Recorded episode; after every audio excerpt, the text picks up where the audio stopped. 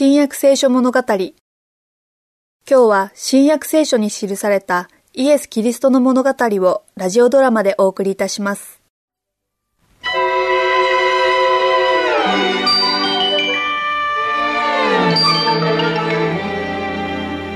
ヘロデご機嫌が悪そうね。誰かがあなたのご気分を損ねたの？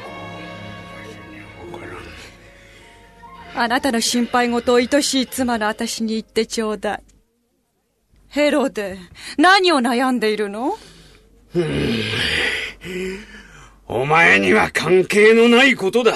あなたに関わることは皆私にも関わることよ。あなた。それは、荒野の男のことなのだ。あのバプテスマのヨハネのこと？その男がどうしたの？何かあったの？彼が何かしたの？部下を何人か連れて、その男が説教をするのを聞きに行ったのだ。本当に？彼は立派な人間で、真理を教え説いている。怯えているのね私に全部打ち明けてくれないなんて彼はこのわしが不定を働いたと言っている。つまり、お前との不法な縁組を非難しているのだ。私との？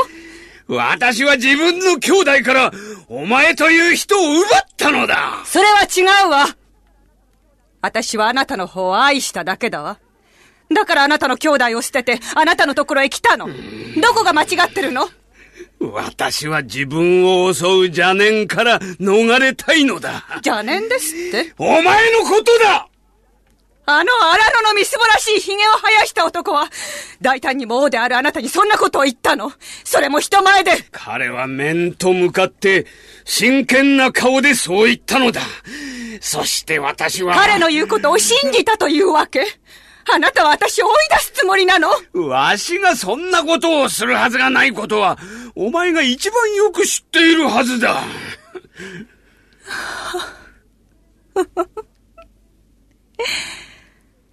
それならいいわ。でも自信に溢れた王ともあろう人が、無知な荒野の男に助言してもらったり、このような話をするなんてちょっと驚きだわ。でもヘロディア、彼の言うことは真実なのだ。真実？王であるあなたこそが真実そのものなのよ。あなたの言葉が法律なのよ。そんなあなたが間違ったことをするはずがないわ。そうだ。その通りだね。ねえ、ヘロデ。私を愛してる。もちろんだとも、ヘロディア。お前もそれを疑ってはいないだろう。疑うですって？でもあなたは、あの男に私のことで忌まわしいことを言わせたわね。もしあなたが私を愛しているなら、そしてもしあなたが王なら、あなたはあの男を王に対する反逆罪の角で処罰するはずだわ。多分な。あだがヘロディア、バプテスマのヨハネはいい人だし、それに彼の言うことは。彼はあなたと私を侮辱したのよ。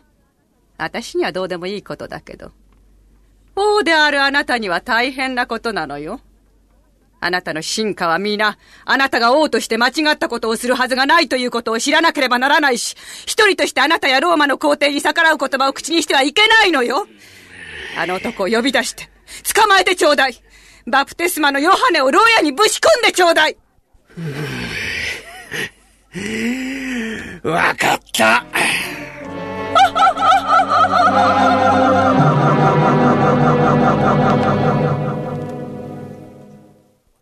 あなたはバプテスマのヨハネです。私たちはあなたの弟子です。あなたは何週間もこの牢獄に入っておられます。なぜですか？私が言いたいのは、そのナザレのイエスのことです。あなたは彼の出現を告げ知らせ、道を整えられました。あなたは彼のために多くのことをしてこられました。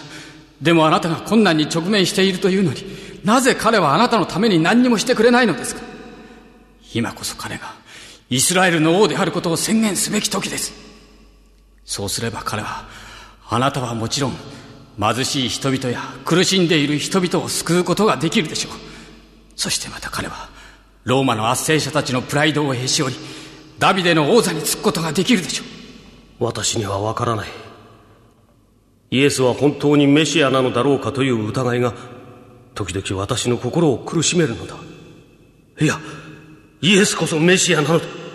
私は断じてイエスを信じる気持ちを捨てはしない。絶対に捨てはしない。でも私は時折本当に疑うことがあるのです。彼はあなたをこの牢獄に残して口当てさせようとしています。あなたは全生涯を彼のために犠牲にしそして君がイエスと直接会って話をした方が良いだろう。そうだ。君たちの二人を私の言づてとともに彼のもとに送ろう。彼のもとに行き彼がメシアかメシアでないかを率直に尋ねるがよい。救い主は君たちの信仰を新たなものにし彼が神から使わされた人間であることをはっきりと示してくださるだろう。私にも彼の言葉を。私もぜひイエスから直接言葉を聞きたい。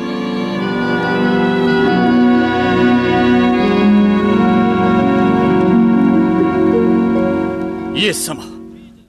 私たちは、今はヘロデ王の牢獄に入れられている、私たちの先生ヨハネの使いで、イエス様にお尋ねしたいことがあって参りました。来たるべき方は、あなたなのですか？それとも、他に誰かを待つべきでしょうか？先生私たちが連れてきたこの男は、悪霊に取り憑かれていますサタンよ。この人から出て行け。二度と入るな。おお私は治った。ありがとうございます、先生。ありがとうございます。先生。私には、あなたの声は聞こえますが、お姿を見ることはできません。目が見えないのです。あなたの目が、また見えるようになるように。あ見える本当に見えるああ、先生あなたは本当にメシアですイエスはまるで、私たちの質問を聞かなかったかのように振る舞っておられる。いや、イエスは私たちの質問を聞かれたのだ。私は、私はイエスがこれらの病人や苦しんでいる人や盲人を皆治すことによって答えておられるのだと思う。だから彼がメシアであることを疑うことはもはやできない。さあ、牢獄へ戻ろう。いや、今日はここに留まって、イエスを観察し、彼のすべての言葉を聞き、彼のすべての行いを見よう。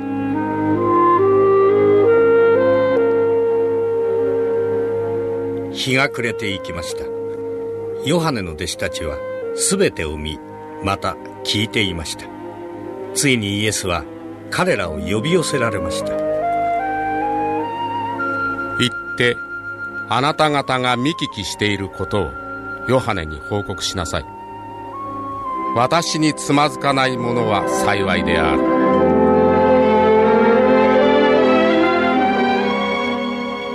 幸いである。つまずく。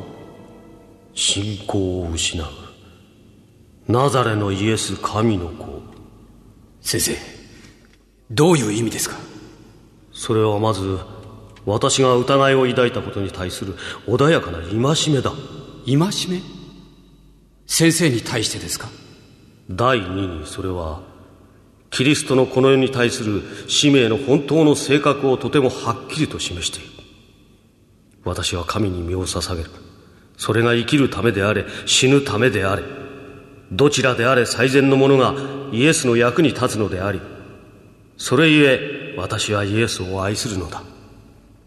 イエスの本当の使命？彼は王としてダビデの王座につき私たちをローマの圧政から解放するはずではないのですか？イエスの使命。つまり彼の仕事は武器を用いて王権や国を倒すことではない。そうではなく憐れみと自己犠牲の生活を通して人々の心に語りかけること。そして愛だ。イエスの使命は天国における永遠の命のために人々を罪から救うことなのだ。愛。憐れみ。それではなぜイエスはあなたに憐れみを与えこの牢獄からこの苦しみ痛みいや死からさえ救ってくださらないのですか？救い主の使命は憎しみや非難によってのみイスラエルの指導者や祭司たちから勝利を得ることができるのだ。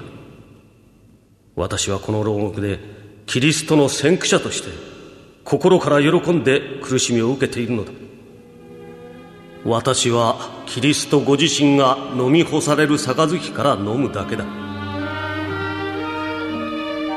愛に満ちた恵み深き神よ行われますように。